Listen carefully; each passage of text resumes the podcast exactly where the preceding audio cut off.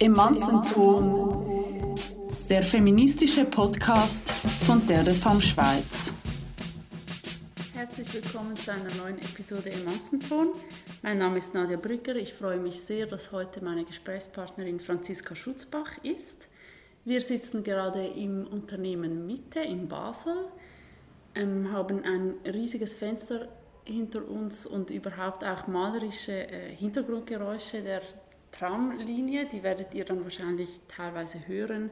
Wir bitten also bereits im Voraus um Verständnis und ich freue mich sehr, wenn sich Franziska kurz vorstellt.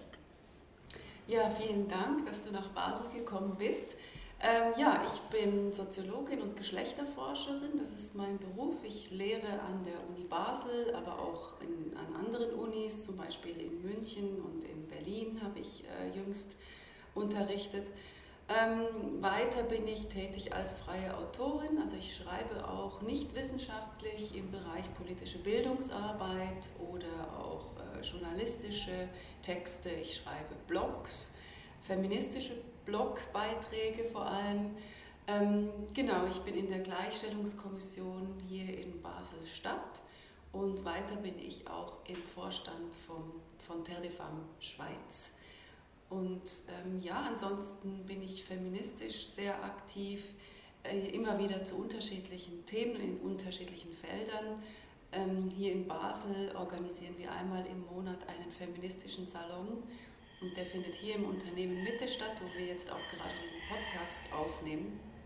Und da organisieren wir jeweils Veranstaltungen zu unterschiedlichen feministischen Themen und sind da schon nette und große Community, die sich regelmäßig eben im feministischen Salon trifft. Wenn es um Mutterschaft geht, ähm, interessiert mich sehr, wie du überhaupt dazu gekommen bist, auf eine feministische Art und Weise darüber nachzudenken und was das mit deinem eigenen Muttersein zu tun hat. Also zum einen hat es mit meinem Forschungsschwerpunkt zu tun. Also ich habe mehrere Forschungsschwerpunkte, aber einer meiner Forschungsschwerpunkte äh, ist internationale Gesundheitspolitik. Der weibliche Körper ist Gegenstand von, von sowohl von Befreiungsideen als auch aber immer noch gleichzeitig ähm, von Regulierungsinstanzen. Also der weibliche Körper wird immer noch reguliert, es gibt immer noch starke Ideen darüber, was eigentlich ideal ist in Bezug auf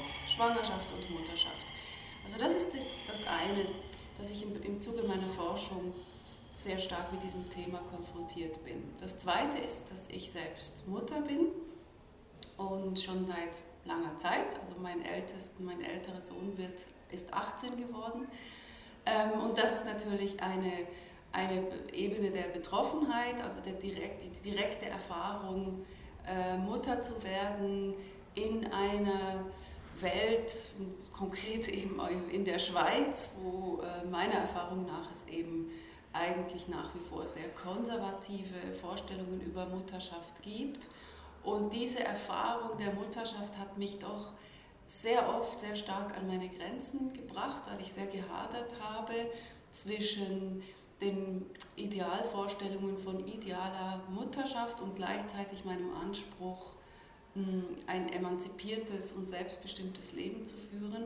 Und dieses Hadern, vielleicht können wir dann später da auch noch darauf eingehen. Dieses, dieses Hadern hat mich dann dazu gebracht, eben ähm, mich weiterzubilden oder mein Interesse geweckt, mich auf einer theoretischen Ebene eben mit feministischen Theorien zum Thema Mutter, Mutterschaft eingehend zu beschäftigen. Wie können wir denn eigentlich verstehen, woher diese Bilder von idealer Mutterschaft kommen? Also eben wie ja ungefähr alles im Patriarchat ist auch die ideale Mutterschaft ein fremdbestimmtes Konzept, also von Männern für Frauen entworfen. Woher kommen diese Vorstellungen und wie beeinflussen die uns noch immer? Was würdest du sagen? Also es gibt so unterschiedliche historische Bezüge. Zum einen gibt es jetzt für die, ich spreche jetzt mal von der westlichen Gesellschaft, ähm, gibt es äh, bereits in der Antike, in der antiken Philosophie eben bestimmte Vorstellungen über Mutterschaft, zum anderen aber dann das bürgerliche Mutterideal wird vor allem im Zuge der äh, bürgerlichen Aufklärung äh, erfunden sozusagen. Also die bürgerliche Ehefrau und Mutter, das, das ist eigentlich noch nicht ein so wahnsinnig altes Modell, sondern irgendwie 200 Jahre alt, ähm, maßgeblich zum Beispiel von Leuten wie Jean-Jacques Rousseau eben erfunden, der dann in seinen Buch Emil ähm, zum Beispiel darüber schreibt, eben, dass die Rolle der Mutter sein muss, im Privaten die Familie zu stützen und dort eben zu walten und dass sie aber gesellschaftlich nicht in Erscheinung treten soll, sondern eben quasi ihr Aufgabenbereich der Mutter und der Frau überhaupt liegt im Bereich des Privaten und vor allem auch diese ganzen Bilder von Aufopferung, also die aufopferungsvolle Mutter, das ist ganz stark eben, äh, kann, kann, können wir nachlesen bei, bei Jean-Jacques Rousseau zum Beispiel. In der Antike gibt es dann Philosophen wie Aristoteles oder auch bei Platon können wir das ähm, nachlesen, wo sozusagen eine ganz starke Vorstellung auch von ähm, einer Trennung von Privaten und Öffentlichen gezogen wird, schon, schon in der Antike, also das ist nicht erst in der bürgerlichen Gesellschaft, die bürgerliche Gesellschaft knüpft aber quasi ja an antike Philosophie ähm, sehr stark an. Und in der antiken Philosophie können wir eben sehen, dass die Polis, also der öffentliche Raum, eben ein männlich definierter Raum ist, der unterschieden wird ähm, von vom privaten Raum, also von einem Raum der Reproduktionsarbeit, wo dann eben die Frauen mehr oder weniger äh, ohne öffentliche Anerkennung eben diese ganze äh, Körperarbeit leisten sollen. Und das Interessante ist, dass eben dort schon eine sehr starke Hierarchisierung stattfindet. Also die Griechen haben, ich, ich, pauschalisiere das jetzt natürlich ein bisschen, aber die Griechen haben sehr stark diese Trennung von Geist und Körper in ihrem Denken und idealisiert wird immer der Geist und natürlich der männliche Geist, der eben zur Unsterblichkeit strebt und sich vom profanen Körper letztlich befreien soll. Also das ist, das ist die Idee Denken und Philosophie und Theorie, das sind die eigentlichen produktiven Tätigkeiten, die uns auch ermöglichen, also Unsterblichkeit ermöglichen, weil es ja dann schriftlich festgehalten ist und, und quasi den Tod ja über, überleben. So. Und deswegen eben diese Orientierung am Geistigen ähm, ist aber immer auch eine Abwertung des Körperlichen. Und bei Sokrates können wir auch nachlesen, wie dann eben seine als er dann zum Tode verurteilt wird, diese Szene mit seiner Frau äh, Xantippe, die ja einen sehr schlechten Ruf hat, weil sie eben den Sokrates so nervt, weil sie im Moment seines Sterbens so herumjammert. Also ich, ich, ich benutze jetzt diese abwertenden Begriffe, ich würde die selbst so nicht benutzen, aber sie trauert eigentlich und, und, und, und, und ja, und, um seinen Tod und er sagt, ach Weib, geh jetzt gehe jetzt aus meiner Zelle raus, ich möchte jetzt meine letzten Minuten noch mit meinen männlichen eben Schülern und Philosophie-Nachfolgern verbringen, weil das ist das, was zählt, nämlich die, dass, dass meine geistige Tätigkeit Fortbestand hat und dieser blöde körperliche Tod, das ist lächerlich, darüber müssen wir gar nicht äh, uns Gedanken machen. Und also das ist das eine, diese, diese Auftrennung und äh, da kann man eben dann auch die Konzeption bei Platon, dass eben die Frauen quasi mit ihren Brüsten, wie er schreibt, in so extra Bereichen die Kinder füttern sollen, aber eben vor allem für diese, äh, für diese ähm, körperliche Fütterung zuständig sind, während die Männer für die geistige Fütterung zuständig sind. Also die Mütter sollen äh, die Kinder nähren und später, wenn sie dann etwas älter sind, die Kinder, kommen sie in den Unterricht und natürlich vor allem die männlichen Kinder und sollen lernen von den Vätern oder von den Männern. Also die geistige Beeinflussung soll dann von den Männern kommen. Und da sehen wir eben erstens mal auch schon diese Abwertung der Mutter. Sie soll eben, sie soll eben nur auf, sozusagen nur auf der körperlichen Ebene äh, die Kinder beeinflussen, während sie eben bloß nicht die Kinder auch intellektuell oder äh, geistig beeinflussen soll.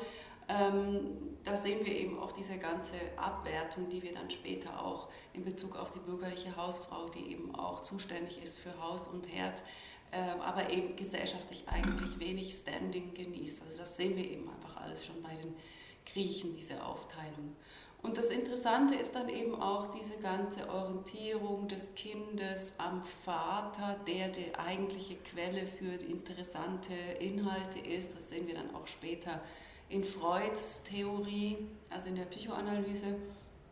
Äh, Freuds Theorie ist ja auch, dass das männliche Kind, um eben ein Subjekt, um erwachsen zu werden, ähm, sich von der Mutter abspalten muss, die Mut, also Mut, Muttermord begehen muss, die Mutter verneinen muss und sich eben äh, der väterlichen Ordnung zuwendet, um, um, um, eben ein Subjekt zu werden. Also wir haben auch dort diese Vorstellung, ähm, die weibliche Genealogie, die, die Beeinflussung durch Frauen ist etwas Schlechtes oder etwas Wertloses und die die eigentliche Subjektwerdung geschieht eben, indem das Kind, das männliche Kind sich dem Vater zuwendet.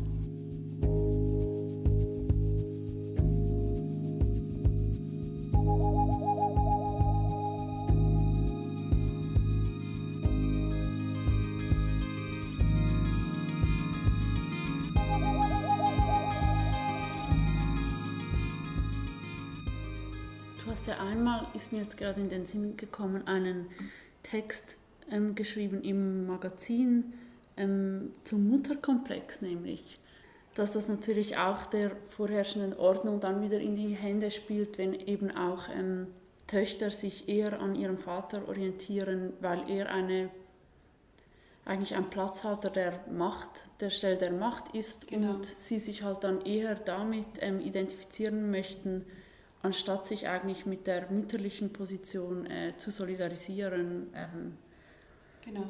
Und das eigentlich ein ewiges Dilemma ist, dass so marginalisierte Menschen tendenziell oft wieder sich an mhm. der Macht orientieren, anstatt untereinander. Genau, das ist so ein Phänomen, was jetzt nicht nur Frauen betrifft, sondern mhm. eben generell minorisierte Personen. Das führt dann oft auch dazu, äh, dass auch Frauen ein sehr schlechtes Bild über andere Frauen haben oder eben Weiblichkeit oder Mütter, ihre eigenen Mütter, also jetzt nicht nur die realen, sondern sozusagen das Mütterliche in, insgesamt auch ein, äh, ein schlechtes Standing bei Frauen hat. Also, und das nicht zuletzt führt es auch zu einem schlechten Selbstwertgefühl bei Frauen. Also dieses diese Tendenz von Frauen, sich selbst abzuwerten, ähm, hat natürlich genau mit dieser ganzen Geschichte zu tun, dass eben alles, was mit Weiblichkeit verknüpft wird in unserer Gesellschaft, diesen sehr abgewerteten Status hat und in diesem Sinne ähm, Frauenabwertung oder Frauenhass sich ja auch auf Mädchen und Frauen direkt überträgt, indem dass sie sich eben anfangen, selbst zu hassen und selbst abzuwerten. Ähm, und das, das ist ganz schwierig zu durchbrechen, natürlich, wenn wir, wenn wir uns sozusagen als Frauen ähm, ja auch in einer äh, entsolidarisierten Situation befinden, wo eben erfolgreich sein bedeutet, sich von anderen Frauen abzuwenden, sich Männern zuzuwenden. Ähm, dann, das macht es natürlich unglaublich schwierig, dann eine Position der Stärke zum Beispiel feministisch oder als Bewegung zu ent entwickeln. Also, ähm, und ich habe mich halt in diesem Text über die, den Mutterkomplex vor allem nochmal mit, der Frage mit der Frage beschäftigt, wie eben das Mutter-Tochter-Verhältnis konstituiert ist. Und das ist eben eines was sehr stark negativ dargestellt wird, auch in der Kulturgeschichte. Also ich habe dort mir nochmal die Kulturgeschichte von Mutter-Tochter-Beziehungen angeschaut. Und man kann eben feststellen, also das habe jetzt nicht ich erforscht, aber das haben Kolleginnen erforscht, dass ähm, Darstellungen von Müttern und Töchtern immer extrem äh, schlecht sind, sie scheitern. Also zum Beispiel im Märchen, die böse Stiefmutter. Also es gibt, das Mütterliche hat einen schlechten Status und vor allem ähm, gibt es fast keine gelingende Mutter-Tochter-Beziehung in der Kulturgeschichte.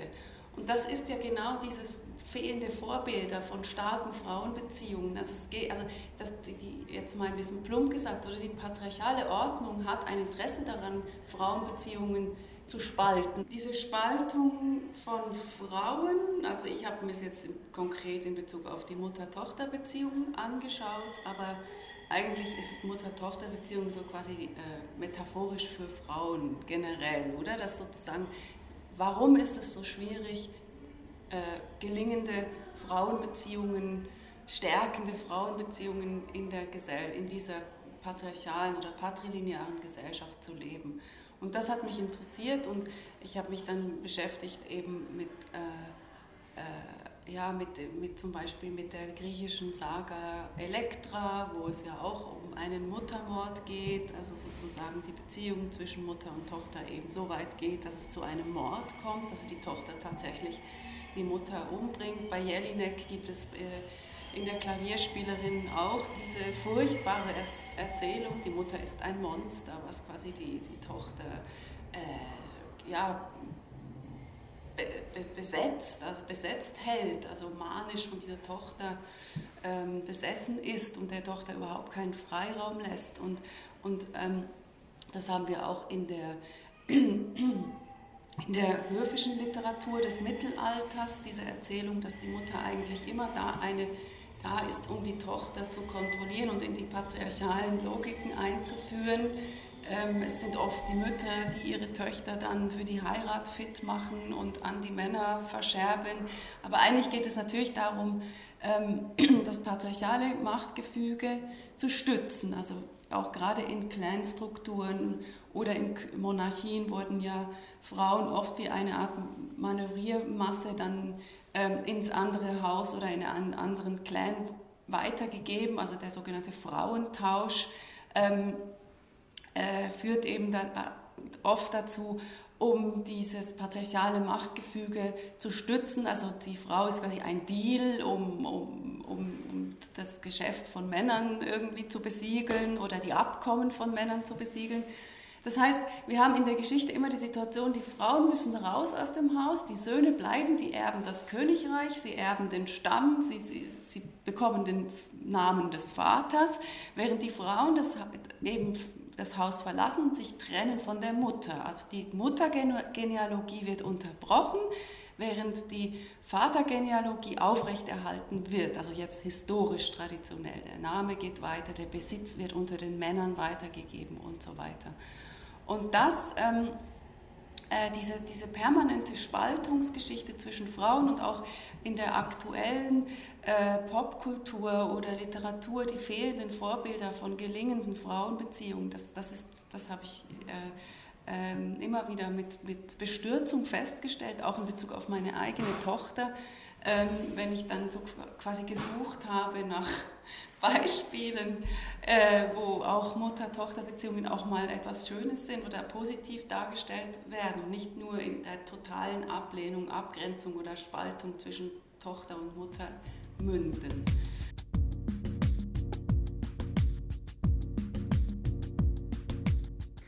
Ich kenne eben viele Frauen, die gerade Schwierigkeiten damit haben, ähm, sich als Feministin und Mutter selbst glaubwürdig zu finden oder irgendwie das Gefühl zu haben, dass das jetzt klappt, also diese beiden Rollen gleichzeitig zu besetzen. Wie können wir denn Ideen davon entwickeln, wie Mutterschaft alternativ und eben positiv besetzt werden kann, aber auch so, dass natürlich auch ganz viele negative Gefühle Platz haben, also die jetzt ja sehr oft äh, ausgeschlossen werden in diesem Extrem von irgendwie äh, Rabenmutter und heiliger, sich selbst aufopfernder mhm. Mutter oder so, dass dort auch viel schlechte Gefühle oder Hassgefühle dem Kind gegenüber, dass das auch Platz haben kann, aber dass dennoch eine Vorstellung von Mutterschaft entwickelt werden kann, die die Verantwortung auch verlagert und nicht nur auf eine Frau allein. Ja, also eben die feministischen Antworten darauf sind ja auch sehr unterschiedlich ausgefallen. Also das Problem ist, dass wir zum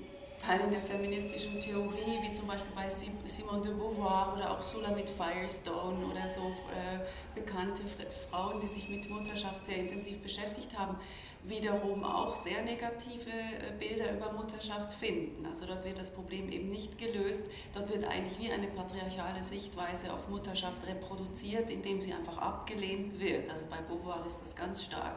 Für sie ist klar, die Frau muss sich aus der Mutterschaft befreien, fertig, sonst kann sie kein Subjekt werden. Und dort ist äh, Beauvoir natürlich an einem letztlich patriarchalen, patriarchalen Modell orientiert, das eben äh, Frauen und Mutterschaft, äh, äh, überhaupt Mutterschaft quasi ähm, abwertet und eben einen Widerspruch zwischen vernünftigem Subjekt und Mutterschaft macht und genau das wiederholt Beauvoir in ihren Thesen. Und das ist eben äh, sehr oft passiert, dass feministische Denkerinnen auch eine ablehnende Haltung letztlich gegenüber Mutterschaft einnehmen. Und dann gibt es die andere Seite, die Matriarchatsforschung und die Wolfsfrauen, ökofeministische Linie, die auch problematischen Bias hat, die versucht, Mutterschaft sehr stark aufzuwerten, aber dann zum Teil äh, wahnsinnig ähm, stark in, Idealis ja, quasi essentialistische oder auch fast biologistische Idealisierungen hineinkippt, wo dann das ewig Weibliche und so weiter, also wo es auch enorm starke Stereotypen reproduziert werden, die genauso patriarchal sind. Also die ideale Mutter und die Natur, also diese Gleichsetzung von Frau und Natur und Weiblichkeit als genuin, natürlich Gutes, bla bla bla. Ich meine, das ist genau, das, das ist quasi wie die andere Seite, extreme Seite von der, äh, von der Ablehnung des Mütterlichen ist diese Idealisierung des Mütterlichen wie äh, eine andere Seite der patriarchalen Medaille, wo eben auch wiederum starke Stereotypen reproduziert werden. Und zwischen diesen beiden Extremen gibt es natürlich dann auch Positionen, die, die zu vermitteln suchen. Also ja, wir müssen etwas eigen, wir müssen Mutterschaft feministisch selbst besetzen, eigene Definitionen von, wie wollen wir eigentlich Mütter sein, ähm, wollen wir diesen Begriff überhaupt noch, weil der Begriff schon sowieso auch eben ein im Prinzip im Patriarchat erfundener Begriff ist. Also das, ich denke, das, ist ein, das sind Dilemmas, mit denen wir konfrontiert sind, die sich nicht so schnell auflösen lassen. Also dieses Gefühl von, ich äh, möchte einerseits frei und selbstbestimmt sein und ich äh, be bedauere es, Mutter geworden zu sein. Also Regretting Motherhood war ja auch so eine Debatte von der israelischen Soziologin, die eben herausgefunden hat, dass viele Frauen, wenn sie mal ehrlich sind, auch tatsächlich bereuen, Mutter geworden zu sein. Also von diesen starken Gefühlen von ich, ich, ich hadere wirklich mit dem Muttersein bis hin zu dem Versuch, okay, wir versuchen in einer kapitalistisch orientierten Profitgesellschaft das Prinzip der Mütterlichkeit, der Care-Arbeit, der Sorgetätigkeit aufzuwerten und eigentlich müsste die, die, die ganze Gesellschaft umkehren und nicht mehr am Profit orientiert sein und nicht mehr an der diesen männlichen, sogenannten männlichen Maßstäben, sondern eigentlich müsste die Gesellschaft einen Turn machen und sich eben an der Frage von, was brauchen Menschen, an der Frage von Abhängigkeit, an der Frage von Bedürftigkeit orientieren und eben dieses sogenannte mütterliche Prinzip ähm, zur Ausgangslage unseres Denken und Handelns zu machen. Also da, da, dort gibt es überall Fallstricke oder immer wieder auch in, in, in Stereotype hineinzufallen. Und ich habe keine Lösung in dem Sinne, wie wir jetzt eine ideale, ähm, äh, eine ideale äh, Position im, als Mütter oder als Menschen mit Kindern entwickeln können in dieser widersprüchlichen Gesellschaft. Also das, wie, wie sollen wir innerhalb des Systems, was androzentrisch oder männlich entstanden ist, äh, andere emanzipatorische Strategien und Sichtweisen entwickeln. Das ist ja eine Grundfrage, wie das überhaupt, also wie das überhaupt gehen kann innerhalb dieses Systems. Ähm, und äh, ja, ich, ich habe auch keine wirklichen Antworten. Ich habe mich nur dann mit eben zum Beispiel Hélène Sisou beschäftigt und ich finde Sisu eben, äh, es ist eine feministische französische Theoretikerin, sie hat zum Beispiel Märchen genommen und auch gegen den Strich gelesen und das finde ich eigentlich eine sehr tolle Sache, dass, dass, dass diese Erzählungen, das Rotkäppchen, das Rotkäppchen zum Beispiel, dass sie diese klassischen Erzählungen, die eigentlich patriarchale Erzählungen sind, auch umerzählen können ähm, und dort eben auch eine eigene Position finden. Und beim Rotkäpp, das Rotkäppchen ist ja eigentlich ein Märchen, das eben sehr stark die Botschaft macht, ähm, die Mutter ist in dieser autoritären Position und schickt das Rotkäppchen in die Welt und sagt dem Rotkäppchen, wie es sich zu verhalten hat. Es darf eben auf keinen Fall vom Weg abkommen. Also das, das ist eigentlich die Erziehung, die mütterliche Erziehung zur Anpassung an das Patriarchat, weil draußen lauert die Gefahr und sie muss eben züchtig auf dem Weg bleiben und äh, das Rotkäppchen hält sich nicht dran und das wird auch bestraft dafür. Also dieses Ausscheren wird sofort bestraft, es wird aufgefressen letztlich vom Patriarchat oder wie man auch immer das nennen will und dann am Schluss von einem Mann befreit, also von einem Jäger sozusagen. Ja, also das ist so die Position der Frau innerhalb des Patriarchats, nicht sehr viel Spielraum. und ähm, Sisu meint dann eben, ja, aber man, wir können dieses Märchen eben auch, ähm, äh, wir müssen es nicht nur patriarchal lesen, wir können auch die feministische Analyse dort reinbringen und sie wertet dann quasi die Mutter auf in ihrer Analyse und sagt, ja, aber die Mutter schickt das Mädchen immerhin in die weite Welt hinaus. Also das ist schon mal irgendwie positiv ähm, und, und sagt dem Mädchen, okay, äh, geh raus und erkunde die Welt. Aber natürlich ist die Mutter gefangen im patriarchalen System und muss dem Mädchen alle möglichen äh, Tipps und Vorsichtsmaßnahmen und so weiter mit auf den Weg geben. Und das ist genau diese Widersprüchlichkeit. Also erkunde dich selbst, Sisu macht dann sehr stark den Link zur Sexualität. Also es geht eigentlich um die Erkundung der eigenen Sexualität. Also ich bin jetzt da auch psychoanalytisch nicht so sehr bewandert, um das alles korrekt wiederzugeben. Aber ich finde es sehr eine tolle Analyse, weil sie dann auch noch die Großmutter mit ins Spiel bringt und dort eigentlich in dieser Generationenfrage zwischen Frauen eben sowohl diese Gefangenschaft in patriarchalen Strukturen als, als Tatsache herausarbeitet, aber eben auch den Handlungsspielraum dieser Frauen, die dann doch, denen sie eben doch auch ein widerständiges Handeln attestiert.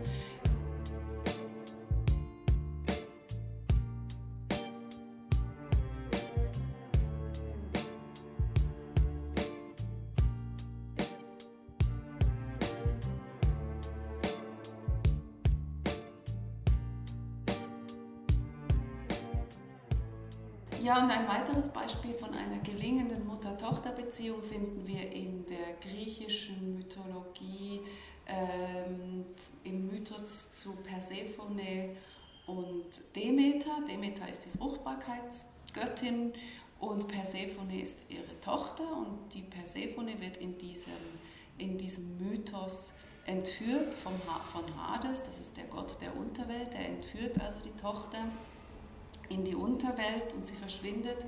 Und die Mutter macht sich dann quasi auf die Suche, also während eben der Vater, dem ist das egal, Zeus ist mit anderen Dingen beschäftigt und Demeter macht sich dann auf die Suche nach der Tochter äh, und findet sie und befreit sie aus der Unterwelt. Und ähm, der Mythos geht eben so, dass dann die, der Demeter mit dem Hades den Deal macht, dass sie die Tochter ein halbes Jahr äh, im Jahr in der Unterwelt bleiben muss bei Hades und ein halbes Jahr im Jahr darf, darf sie hoch zur Mutter. Ja, das Interessante an dem Mythos ist, dass die Erzählung lautet, dass wenn die Tochter bei dem Gott in der Unterwelt ist, dann ist Winter, also eine unfruchtbare Phase auf der Welt. Und wenn sie hoch zur Mutter kommt, dann blüht die Welt, dann ist Frühling, dann ist Sommer. Also diese Geschichte wird quasi dann an den Lauf der Jahreszeiten gekoppelt, was eben eine, eine wunderschöne Metapher auch dafür ist, eben quasi, wenn die Beziehung unter Frauen funktioniert, dann blüht die Welt. Also als als, als Endbild eigentlich. Und das finde ich auch immer ein sehr ähm, äh, ermutigendes, äh, ermutigendes Bild. Und ähm, was natürlich ähm, ganz ein entscheidender Aspekt von dieser Mutterabwertung ist, oder auch Sorge- und Care-Arbeit, Abwertung. Darüber haben wir jetzt gar nicht gesprochen. Das wäre wie nochmal ein weiterer Podcast, dass natürlich die Abwertung des Mütterlichen, die Abwertung von Sorgetätigkeit ähm, ganz stark auch mit den aktuellen Wirtschaftsweisen verknüpft ist, weil natürlich die Wirtschaft sehr stark davon profitiert, wenn diese Arbeit gratis gemacht wird. Und das war ja auch ein wichtiges äh, Thema am Frauenstreik, wie viele Stunden Arbeit und wie viel, ich glaube 100 Milliarden Franken im Jahr verdienen Frauen weniger, weil sie einfach so derart viel ähm, mehr Hausarbeit, Familienarbeit, Care-Arbeit übernehmen in der Gesellschaft Und äh, ich denke, dass diese ganzen ökonomischen Fragen, wie sich das wiederum äh, auswirkt auf weibliche Biografien, auf, auf Frauen, die dann eben im Alter also Armut erleben und so weiter. Also da könnten wir gleich nochmal sehr viel darüber sprechen und das ist ein, ein, ein ganz wichtiges Thema eben auch nochmal die Frage ähm, als feministische Frage, wie können wir eben dafür sorgen, dass die Gesellschaft diese Tätigkeiten nicht mehr so sehr abwertet und so sehr ähm, als Gratisarbeit ähm, selbstverständlich hinnimmt, äh, was eben letztlich eine ja, Ausbeutung bedeutet von ganz vielen Menschen. Also vor allem Frauen, aber äh, zunehmend natürlich vor allem auch von Migrantinnen, die genau diese Arbeit dann übernehmen, die eben zum Teil privilegierte Frauen oder sogenannte Karriere, Karriere, karriereorientierte Frauen dann eben nicht mehr selbst machen. Und eben ja gerade auch, dass in der Politik ähm, irgendwie auch die Lebenswelten ankommen. Also und nicht weiterhin eben so getan wird, als wäre die heterosexuelle Kleinfamilie immer noch ähm, halt so das Maß aller Dinge oder so das Modell, nach dem sich alle richten oder so, könnte man ja auch immer noch meinen, so wie sich die Politik dem gegenüber verhält, was ja auch viel mit Aufwertung oder Abwertung von Care-Arbeit zum Beispiel zu tun hat. Ja, das ist ein ganz zentraler Punkt die Politik, aber auch die Gesellschaft ist immer noch an einem bürgerlichen, äh, binär-geschlechtlichen, heterosexuellen Kleinfamilienmodell äh, orientiert, das aber eigentlich statistisch gesehen gar nicht mehrheitlich gelebt wird. Also wenn wir uns die Zahlen angucken, dann leben eigentlich mehr Leute in Einelternfamilien in äh, Patchwork-Konstellationen geschieden oder in nicht heterosexuellen, also in queeren Konstellationen. Ähm, also dieses ähm, Modell ist eigentlich äh, statistisch gesehen gar nicht mehr vorherrschend in der gelebten Praxis. Aber das Ideal und die, politisch, und die Politik sind immer noch daran ausgerichtet. Und deshalb auch so wichtig, dass wir immer weiter uns andere Geschichten erzählen, um uns auch andere Dinge vorstellen zu können. Absolut. Also es geht eben schon, es würde schon darum gehen, zumindest zu versuchen, eben Elternschaft äh, anders zu besetzen. Also sei es Mutterschaft, sei es aber auch das Queering, Queering von Mutterschaft, also auch äh, eine grundlegende Infragestellung von binären äh, Strukturen innerhalb von Elternschaft überhaupt. Also es geht ja gerade auch darum, deswegen äh, finde ich es schon auch wichtig, die Frage, wollen wir überhaupt inwiefern wollen wir von Müttern sprechen? Ähm, wollen, wir müssen ja irgendwie Elternschaft als viel breiteres Konzept denken, als eben immer wieder an den weiblichen oder verweiblichten Körper gebunden nur zu denken.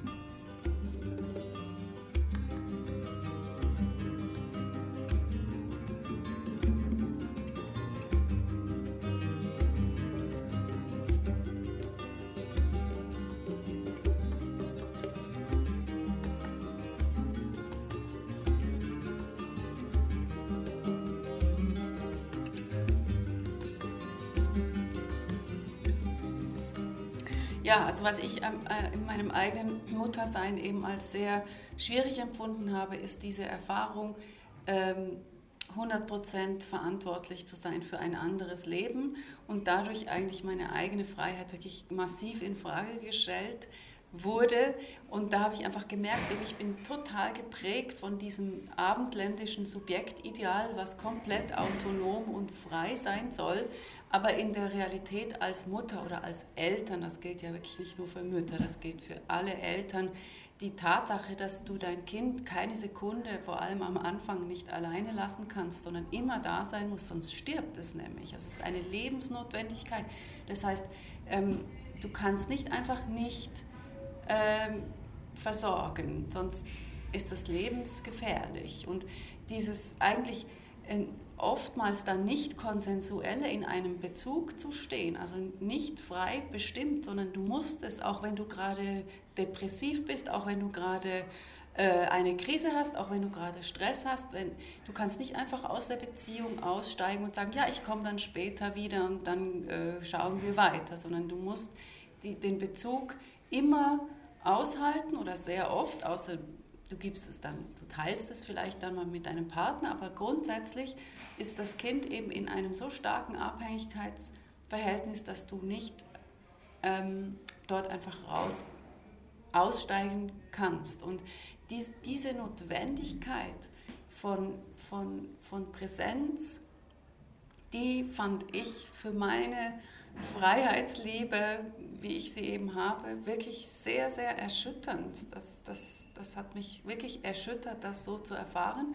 Aber natürlich auch die ganze Auseinandersetzung dann für mich gebracht, okay, ähm, Freiheit ist sowieso relativ, das zeigt sich nicht nur in dieser Mutter-Kind- oder Eltern-Kind-Beziehung, sondern wir sind alle immer in Abhängigkeitsverhältnissen, wir sind alle nicht einfach frei, das ist sowieso ein komplettes äh, Gehirngespinst, diese sogenannte Freiheit.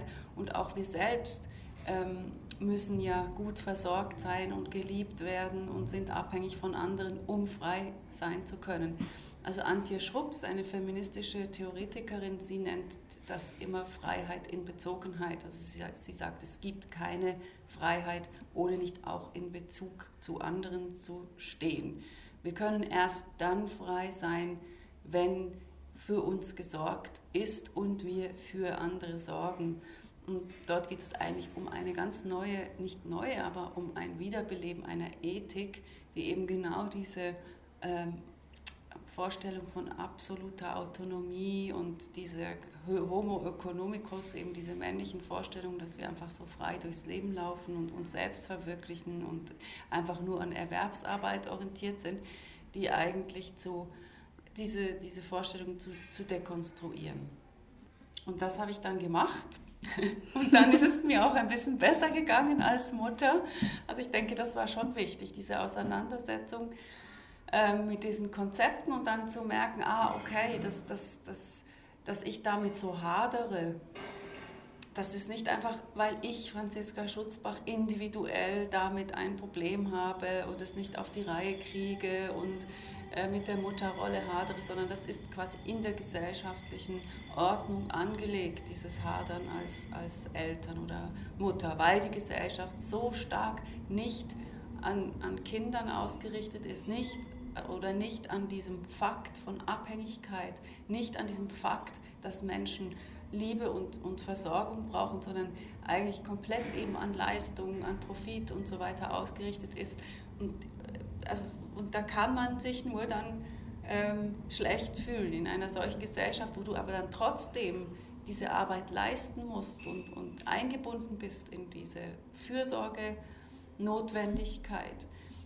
Und dass das in Kontrast steht zu, zur gesellschaftlichen Hauptorientierung an Erwerbsarbeit, zur gesellschaftlichen Hauptorientierung an Selbstverwirklichung, Individualismus und so weiter, das ist ja klar, dass das zu, zu Krisen führt. Und in diesem Sinne ähm, kann ich eigentlich nur raten, ähm, sich, äh, ja, wenn man Eltern wird, sich eben auch mit Gesellschaftstheorie, feministischer Theorie zu beschäftigen, weil ich glaube, dass einfach viel Druck wegnimmt, nicht einfach das alles nur als äh, Einzelerfahrung ähm, dann wahrnehmen zu müssen. Vielen Dank für das Gespräch, Franziska. Ja, gerne. Das war schon wieder eine Folge im Manzenton und weil wir so frech überzogen haben, verabschiede ich mich gleich wieder und wünsche euch eine gute Zeit. Bis zum nächsten Mal. Tschüss.